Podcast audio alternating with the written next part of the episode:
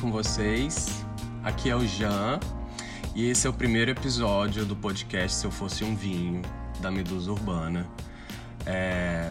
Primeiramente, a gente vai pedir desculpas se qualquer coisa acontecer no meio do caminho, porque primeiro a gente sempre não sai, sai perfeito, mas a gente quer muito que vocês curtam esse trabalho, que vai ser mais um momento pra gente conversar sobre o que a gente adora beber, que é vinho. Eu não tô sozinho nesse podcast. É, o podcast da Se Eu Fosse o Vinho vai ser apresentado em parceria com uma pessoa maravilhosa, que é a Areta Almeida. Olá!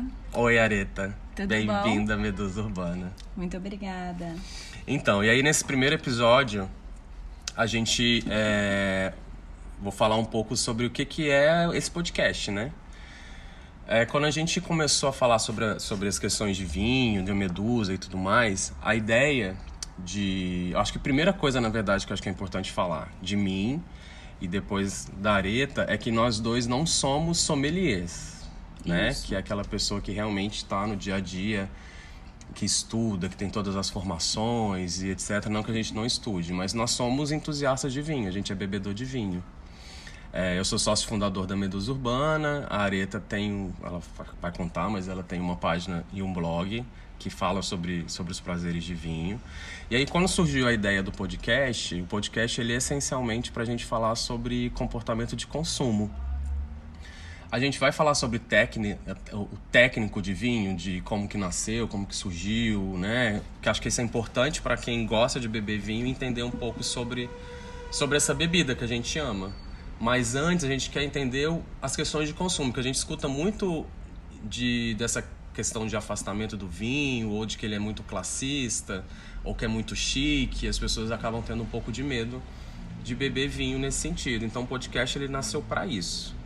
Então, de forma bem resumida, a gente vai falar muito sobre quem bebe vinho e não só sobre o vinho, não é isso? Exatamente.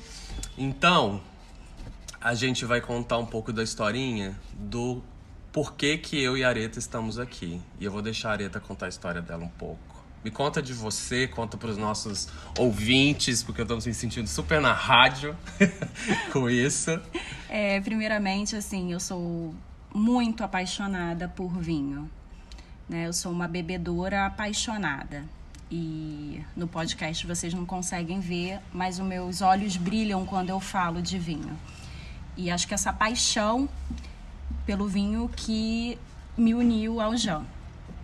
E, e nós queremos levar isso, né? A paixão transborda. Eu quero que todos conheçam essa bebida, que além de tudo é encantadora. Ela proporciona um mundo de conhecimento e ao mesmo tempo um prazer imenso. E por isso eu criei a página sobre prazeres que traz um pouquinho desse amor e, e, dessa sensação que o vinho traz na minha vida e espero que de muitos. E que não é nem só sobre o prazer de beber, né? Você também posta comidinhas. Também, né? Uma coisa tá ligada à outra. É você que faz as comidas? A maioria, sim. A Nossa maioria do, do, das fotos do Instagram sou eu que faço. É o arroba sobre prazeres, tá? E... E vai ser ótimo a gente falar sobre isso, porque assim, eu acho que o fato da gente gostar de vinho como bebedores, a gente quer ter essa linguagem, porque a gente, a gente navega muito em ambientes de vinho, a gente conversa muito sobre essas questões do, do tecnês e da linguagem que, querendo ou não, ela acaba afastando as pessoas um pouco. E a nossa ideia aqui é tentar falar um pouco mais, mais simples, né? Tem muitos lugares que falam de falar simples, mas acabam caindo no tecnês. Mas a gente vai sempre eu acho que por, por a gente decidir falar sobre comportamento, a gente pode ser que, que não caia nisso. É, e aí, como o primeiro tema do nosso podcast, como o nosso título diz, que é o novo vinho.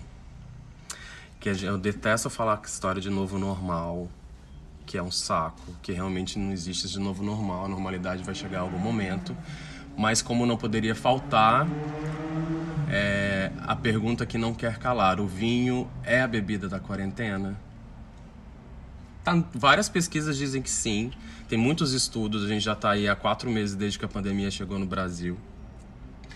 E aí eu acho que a primeira parte que é bacana a gente falar um pouco é da gente analisar como que tanto eu quanto a Areta a gente consumia vinho antes, né? Antes da quarentena. A gente conversou um pouco sobre isso do nosso, da nossa forma diferente de consumir, né? Porque a gente Isso. tem perfis aí muito diferentes de consumo. Como é que você bebia vinho antes? Porque você fala que você é muito apaixonada de, por vinho. Sim, eu já bebia vinho em casa, muito vinho em casa. Meu consumo é basicamente em casa. Eu compro em sites variados, em lojas, supermercado, e eu faço um link com a comida. Eu gosto de comer e beber. Gosto você escolhe o vinho para cozinhar ou a comida primeiro e depois o vinho? Primeiro a comida e depois o vinho. E Hum. você as- já vai nessa de fazer harmonização mesmo. né? Isso, eu acho que a comida é mais, assim, a gente precisa pensar em elaborar, né? Se planejar, ingredientes, horário de ir pra cozinha, o que, que você vai preparar. E, consequentemente, eu já penso no vinho nesse processo. E as pessoas falam muito que descobriram o vinho por estar em casa. E eu já, eu sinto prazer em ficar em casa e cozinhar e curtir essa coisa do lar. Eu já bebia vinho em casa. É. E Eu acho que sim. Eu acho que, que desde que a gente conversou, acho que é importante também para falar um pouco do seu comportamento de consumo, é de onde você mora, né? Que você não é região central do Rio, né? Isso, eu moro na Baixada Fluminense, né? O subúrbio do Rio de Janeiro, então eu não tenho acesso fácil a wine bars, a restaurantes que têm uma carta de vinho legal, infelizmente. É, mas Temos aí um prova... lugar para abrir uma medusa lá pros lados da Baixada. Isso aí. e vai fazer sucesso. E, e a gente volta naquela história do vinho ser elitizado, né? De não ter um espaço para o vinho no subúrbio, na Baixada Fluminense. É, isso, vai, isso vai ser tema de vários podcasts nossos. Eu acho que isso é, é muito importante. Eu acho que a gente ter essa representação de alguém que consome muito vinho numa área é, de- do subúrbio do Rio já mostra muito isso. E aí acho que por isso que você acaba comprando muito online, né? Compro muito online e consumo muito em casa. O quando você começava a- antes, você por você ser apaixonada no vinho e curtir muito, você fazia as compras como? Tipo, ah, pelo, pelo, quero experimentar vinhos da Itália, quero experimentar vinhos da França, ou quero experimentar a uva X, Y, Z. Você fazia esse pensamento? Eu, sei que você falou que escolhe a comida. E a partir da comida você fechava, mas você também me contou que você tem um estoque de vinhos na sua casa, né? Tenho. Por não ter acesso fácil, né? O supermercado não tem uma variedade legal onde eu moro, diferente de outras regiões. Eu acabo fazendo estoque mesmo. E por paixão também, eu gosto, né? De escolher uma região ou uma casta para poder escolher uma uva, para poder ter em casa. E eu tenho, sempre tenho um estoquezinho. E antes, né, eu comecei comprando no supermercado mesmo, como a maioria das pessoas. E aí as opções vão, vão ficando mais escassas, né? Quando você quer conhecer mais coisas.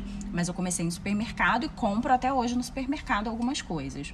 Mas hoje, basicamente, em É online. em, eh, e-commerces. É, eu acho que, que aí falando ainda nessa da gente falar de nossos, nossos comportamentos, eu eu tenho falado muito de era AC, né? Não é nem antes de Cristo, agora é antes de Covid. Mas é, a Medusa, é, como marca, já existe tem três anos, né? A gente nasceu em 2017, lá na Fábrica Bering, que é aqui no Rio, que é um centro cultural. E ela nasceu muito de trazer essa coisa de arte, vinho, enfim. E aí, eu sempre fui bebedor de vinho, mas não tão entusiasta a ponto de estudar. Eu fui elaborando, acho que a maioria dos brasileiros, de começar com vinho doce, vai evoluindo o paladar, enfim. E aí fui descobrindo e, realmente gosto de beber um vinho. É uma bebida que é gostosa. Eu, eu, eu acho que o vinho é uma bebida acolhedora. Eu acho que a primeira coisa que já a gente começa de repente pensar nessas, a gente começa a perceber isso dessa do porquê que ele pode ter sido a bebida da quarentena. E aí por causa da adega, por causa da medusa, é, as, as minhas provas e as minhas experimentações de vinho sempre foram muito voltadas às cartas que eu queria. Então a Medusa ela tem o objetivo de ter uma carta. Bom, para quem não conhece a Medusa, acho que é um parênteses aqui antes que eu esqueça. Para quem não conhece a Medusa ou está ouvindo o, o, o, podcast porque procurou nos lugares ou algum local, a Medusa ela tem um espaço físico, ela tinha um espaço físico dentro da fábrica Bering, que funcionava como adega criativa, e agora ela tem um espaço físico em Laranjeiras, no Rio de Janeiro, que é um wine bar, um bar de vinhos. Eu prefiro falar vinho, vinho bar, porque a gente é brasileiro. Então, a Medusa tem um espaço físico. E aí, por causa dos espaços físicos de trabalhar com isso, eu sempre degustei muito mais para a carta e para a apresentação de, de, do comércio em si. Então, as minhas degustações hoje, elas são muito voltadas para análise profissional do que, que vai agradar pro, o público que eu quero, é, a média de consumo que eu acho que é permitido, porque a gente tem muito isso de vinho para todos, fala-se muito de vinho para todos e de vinho acessível, mas o preço não é para todos e nem acessível. Então, quando a gente vai para um bar ou tudo mais, é, a gente paga muito caro para beber uma taça ou para comprar uma garrafa. Então, isso também faz a elitização do, do espaço. Então, a Medusa ela acaba tendo eu sempre tenho essa preocupação de ter vinhos que sejam mais acessíveis e, óbvio, vinhos mais caros para quem realmente é, tem um, um, paladar mais, mais complexo, por assim dizer, e que também queira pagar mais caro para beber. Então, o meu comportamento de consumo antes desse período era muito assim. Então, eu raramente faço compras online. Eu não era a pessoa de fazer compras online eu gosto de olhar, de ver, de pegar, e aí as, as trocas com fornecedores e parceiros é, acabava sendo assim. E aí, é, quando a gente olha agora, o comportamento que teve crescimento de, de, de, de consumo do vinho, cresceu-se muito isso. As pessoas perguntam, as pessoas vêm sempre atrás de mim e falam assim: nossa, vinho vendeu pra caramba, né? Agora no, no, na quarentena, você deve estar tá arrasando e tal. Só que eu sou um bar né? Eu não sou um distribuidor, eu não sou um, um, um, um e-commerce. Teve um boom para os supermercados e para os canais de distribuição, porque cresceu a necessidade de compras online, né? E as pessoas querem álcool. Eu acho que, que a primeira coisa que eu queria ler antes da, antes da gente para dar continuidade aqui para a nossa discussão tem uma pesquisa que foi realizada em Minas Gerais pela. Deixa eu pegar o nome da, da universidade aqui.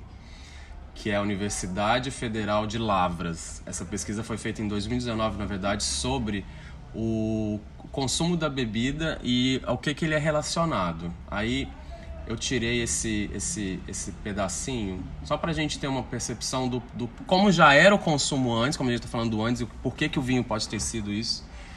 E aí tem uma parte da pesquisa que diz assim: é, quando as pessoas vão comprar a bebida, elas não olham só o rótulo, elas buscam, na verdade, satisfazer uma necessidade psicológica ou de valores humanos, que é essa questão de se sentir realizado, ter o prazer de degustar, estar na companhia de pessoas, celebrar a vida com alegria e sentir-se melhor consigo mesmo, conviver em sociedade. Então a bebida faz muito isso com a gente. E aí eu acho que na quarentena, pra gente ficar sozinho, a gente teve que trazer isso para casa, né? Teve. E, e o vinho, eu acredito que ele é uma experiência tão completa que ela é agradável até mesmo sozinho ou com poucas pessoas, né? Quando a gente fala em socialização, a gente pensa em muitas, em um grupo, né? E às vezes uma pessoa um casal, eles conseguem ter uma experiência muito, muito agradável com a degustação de um vinho dentro de casa. E outra questão também que eu acho que o vinho é bebida da quarentena, né? Que a permanência dentro do lar, né, estimula a pessoa a cozinhar. Ah, eu não tinha tempo de ir pra cozinha e na quarentena isso mudou. E a comida também chama muito vinho, né? Você quer fazer aquela, aquela, aquele processo da, de harmonizar, de comer e beber junto. Isso despertou curiosidade. E também foi um dos motivos, na minha opinião, de, de ter sido a bebida da quarentena. E algumas pesquisas indicarem o um aumento do consumo. É, seguindo aqui alguns dos links que eu peguei de algumas reportagens, é, eu acho que dá para deixar esses links. Eu vou tentar deixar esses links na descrição do, do podcast, desse podcast, para vocês lerem depois esses, esses, essas notícias que a gente saiu pesquisando. Mas numa reportagem da Forbes, é, que saiu em abril, logo um mês, dois meses, onde era bem prematuro para falar que realmente estava tendo um boom de crescimento do vinho. É, o Ari, Ari Gorenstein, CEO da Evino, ele dizia naquela época que é prematuro dizer que cresceu o consumo da categoria. Isso a gente está falando de abril, mas hoje a gente já sabe que cresceu muito o consumo na categoria. Mas acho que o importante daqui é que ele diz que houve uma migração de bares e restaurantes para o lar, citando a mudança de ocasião de consumo, que agora acontece dentro de casa. De novo, né? O vinho é uma bebida mais socialmente aceita em um momento de reclusão e confinamento. Cerveja e cachaça podem não ter o mesmo grau de aceitação, por exemplo. Isso gera um engajamento maior para a categoria. E é aquilo que você falou, o vinho te gera sensações. E ele tem muito isso da, de quem já tem os paladares mais elaborados ou o consumo do vinho mais elaborado, de fazer as harmonizações. Mas ele é uma bebida muito democrática, porque você tem vinhos leves, vinhos mais fortes, vinhos que agradam paladares. E o acesso a ele online, eu acho que, que também ajudou muito. Os clubes de vinho, os valores, é, você perceber que você poderia comprar uma garrafa num valor muito bom por você não ter que ir para um bar onde você, né, porque a conta da garrafa dentro do bar, você coloca funcionário, aluguel, né, tem todos esses custos fixos do espaço que você distribui, você ganha dessa forma. Então, é mais barato comprar online, sim. A gente não pode dizer que não. E isso ficou perceptível. Acho que vários mercados tiveram essa percepção. E também isso pode associar muito o crescimento do, do vinho para consumo, né? E, e o vinho, por ele ser acolhedor e criar essa situação de o momento de degustar o vinho, está muito no, no, imaginário, né? De pegar uma taça de vinho, sentar com o marido, com a esposa, com o namorado, com a namorada, ou até mesmo sozinho. É uma bebida que ela vai crescendo no copo, vai evoluindo e você vai aproveitando assim. Eu acho que isso também faz, faz, faz muito o boom do crescimento, sabe? E ser acolhedor também, né? Você fala em ser acolhedor. O vinho está muito relacionado ao relaxamento.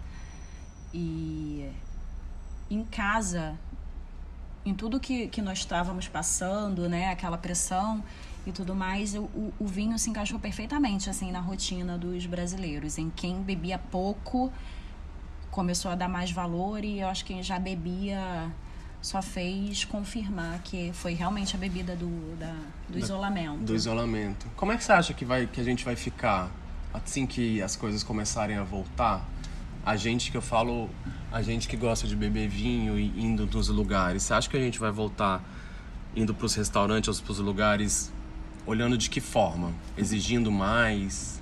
Porque assim, ok, você tem o consumo de comprar online há tempos, você vive disso. Mas quando as pesquisas dizem que a média de consumo do brasileiro até, sei lá, antes da quarentena era de 2 litros, pouco mais, pouco menos que 2 litros por pessoa, né? E isso agora é, foi para 2.4, 2.5 o consumo, ou seja, às vezes eles avaliam até que dobrou em alguns outros, outros espaços de estado e tudo mais. A gente tem mais pessoas bebendo vinho, isso é óbvio, isso para mim como comércio é maravilhoso. O que também muda um pouco o comportamento nos lugares de consumo. Você consegue imaginar o que, que isso pode causar pra gente? É, já eu acredito que, que as pessoas vão sair de casa.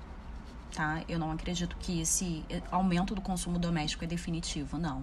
Eu acho que o brasileiro tem uma característica de, de necessitar socializar de querer é. ir pra rua, né? O carioca ama estar tá na rua, né? Sim. O nosso clima colabora com isso, a natureza colabora com isso. Eu acho que faz parte do hábito do brasileiro, do carioca, do paulista, de estar em bar, de estar em restaurantes.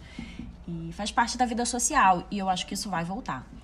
Vai voltar, não boom de repente como antes. Eu acho que isso vai ser gradativo as exigências As pessoas ser, já estão na rua, na verdade, estão, hoje, né? Na que é verdade, é desesperador. É, é. A gente percebe na dificuldade que, que tivemos em fazer isolamento. Muito.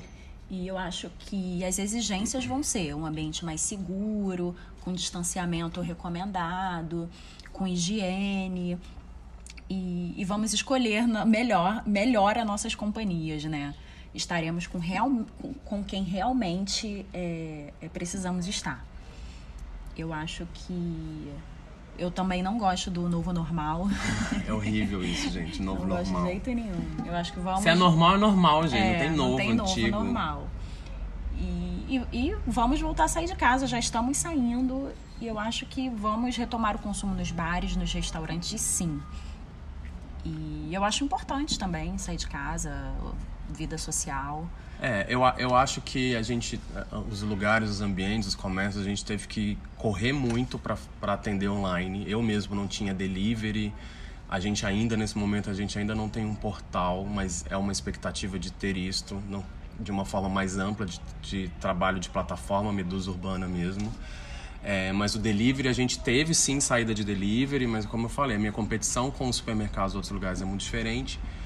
Mas eu, eu, eu, eu imagino que os, os lugares que tiveram crescimento, os clubes, a fidelização dessas pessoas que já começaram a consumir vinho, essas pessoas que reapareceram, que começaram, ou que descobriram vinho, ou que descobriram novas formas de adquirir vinho, acho que isso vai ficar.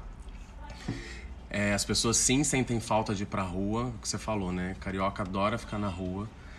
Então acho que existe uma, eu acho que existe, existe sim uma curva de mudança de comportamento aí de consumo do vinho, acho que isso é óbvio pra gente. Acho que vai ser benéfico de ter mais pessoas saindo para beber vinho, sabe? Sim.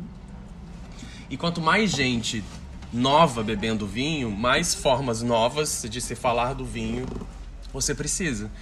E quando a gente fala negócio de, de se comunicar, e aí quando você vai para online, eu, eu, é, eu, acho que tem uma forma de você apresentar a garrafa diferente, de você falar do, do vinho de forma diferente. Acho que as degustações online estão rodando, a gente está aí às vésperas, acho que é, é, em outubro que vai acontecer o, os vinhos de Portugal aqui no Isso. Rio, não é? A gente está aí que vai ser um mega evento de três, quatro dias, se não me engano, online, online, com 60 produtores, um negócio incrível. E é uma experimentação online que é um negócio totalmente novo. Tem muitas distribuidoras que estão fazendo degustações online, viando as garrafas, e aí a gente não tem a proximidade física, mas é um novo caminho de você manter o prazer da bebida. E aí você vai gerando canais novos para as pessoas consumirem, né? Eu acho Exatamente. que é muito isso. E os grandes eventos nesse ano de vinho, os grandes eventos de vinho, é, tem esse desafio, né? Os que resolveram manter su, sua programação, fazer online e, e a gente vai ver como isso vai vai resultar, o que que isso vai resultar. É, acho que, que eu e você, que a gente se intitula bebedores de vinho, é sensacional. A gente ter mais pessoas consumindo vinhos é, nesse sentido. E de fato, assim, a, a, o vinho, ele, ele é, ele se tornou, assim, a bebida da quarentena muitos lugares, muitos comércios estavam preparados para vender a distribuidora e os grandes supermercados, né? Uma vez que você eu escutei muito de pessoas, de, de alguns, alguns, alguns parceiros próximos que distribuíam de forma online, de que as vendas se manteram ou cresceram, mas abaixou o ticket médio, o valor médio da venda, da compra do consumidor. O que é natural. Porque assim, quando a gente fala do status do vinho, tem muito isso também. Você não está presencialmente num restaurante ou num bar para as pessoas te verem ou te olharem bebendo aquilo. É o status. Se você está no conforto da sua casa e você não é um blogueiro, um influencer, você não quer expor aquilo, você vai comprar um vinho de 35 reais, de 40 reais. Né? Você não acha que o ticket diminuiu também por conta da quantidade? De volume? Sim. Eu conheço pessoas que já bebiam vinho e aumentaram o consumo na quarentena. Né? E assim, eu tenho um gasto mensal com vinho, só que eu quero beber mais, então vou beber vinhos um pouco mais baratos. É, é Também faz sentido. Isso, é. Você aumenta a tua quantidade e mantém o teu, teu padrão de, de gasto, sei lá, quero gastar 500 reais de vinho por mês. Isso. Aí antes eu comprava 10 vinhos de 50 reais e agora eu posso comprar 20 vinhos de 25 reais, 30 Isso. reais. Não, faz total sentido. Total, né? É, porque a gente tá num período onde a gente segura dinheiro, que querendo ou não, a gente não pode falar que não, tá todo mundo segurando o consumo, é, gasto. A gente vai aumentar as chances de consumo de fato. Ver, tipo, a, a, as, as vendas de combo, quatro garrafas, é o que aconteceu no bar. No bar eu vendi também isso de forma de delivery. As promoções de dois vinhos, de três vinhos, para acabar com o estoque que eu tinha parado e tudo mais. Então, realmente. E, e outra, o, estocar, né? Ter vinho em Isso, casa. Isso, ter vinho em casa, porque não saía tanto, né? Não sai tanto quanto saía anteriormente. É. Quando dava na telha. E você falou sobre novos consumidores de vinho, já.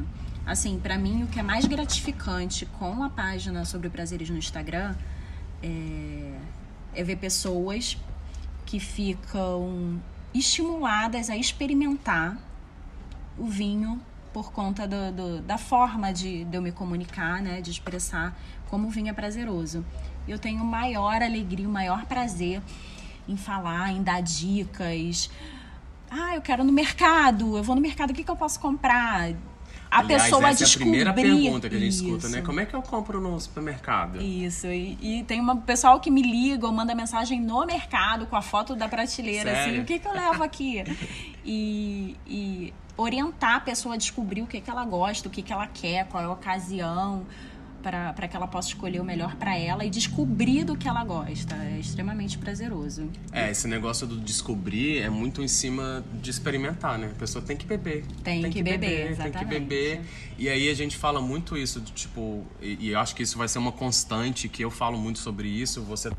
É, ou um vinho mais leve e aí vai crescendo para um vinho mais seco, um vinho mais estruturado e vai experimentando. E se você não curtir, porque é, é aquilo, né? O vinho ele é democrático por isso. Você tem vinhos que agradam todos os paladares. Existe uma péssima mania de e eu acho que isso é muito de estrutura, estruturação social. A gente já dando vários spoilers de tudo que a gente vai conversar nesse podcast, mas a ideia é a gente falar sobre fazer essa avaliação de onde que o vinho está inserido, né? Porque vinho, vida mais antiga do mundo tem muito isso, né? Do tipo, quando uma mulher bebe uma bebida muito forte, ah, eu bebo uísque, aí ela meio que, que, que tá expressando um machismo estrutural, de certa forma, porque ah, ser homem é melhor. Não é, o paladar dela é funcional para aquilo, ela curte uma bebida mais forte. A mesma coisa pro vinho. Ah, se o homem gosta de um vinho mais doce, ah, não, não posso porque vinho doce é de mulherzinha. Não é. É o paladar. Então, abrir o coração, é, sem estereótipo, sem rótulo. Vinho rosé não é só para mulher. Ah, é verdade. Né? Tinto não é vinho de homem. E abrir o coração experimentar, porque o vinho é muito diverso. Ele atende a todos os paladares. E abrir o coração e conhecer, experimentar. Essa é, é a melhor forma. E eu acho que por ele abrir, e você. Eu acho o nome da sua página a melhor coisa, que é sobre prazeres mesmo, porque realmente. E, e eu acho que se resume ao porquê o vinho é a bebida da quarentena. Mesmo, mesmo que a gente.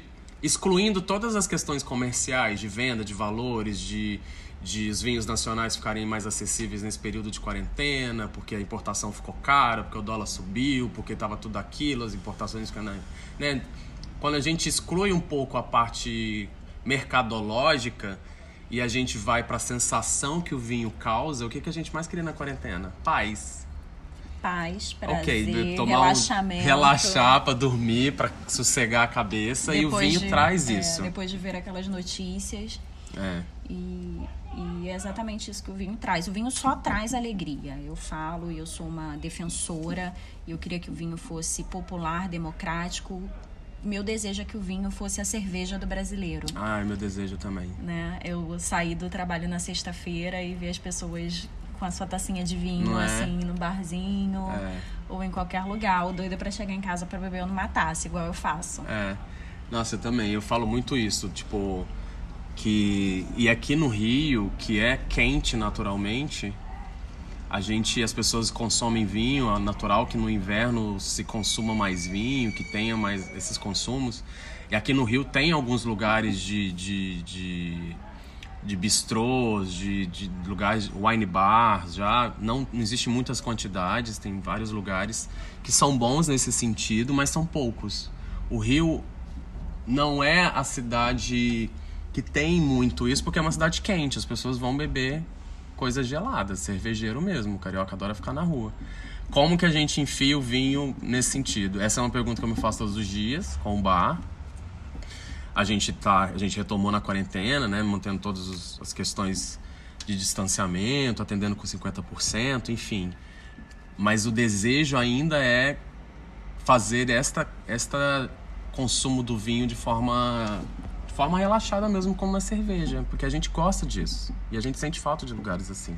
E tem coisa mais refrescante que um espumante? Não tem, gente. É delicioso. É maravilhoso. O espumante a cara do, do carioca. A praia, espumante, melhor combinação. É verdade. Nossa, pior que é mesmo. É muito bom.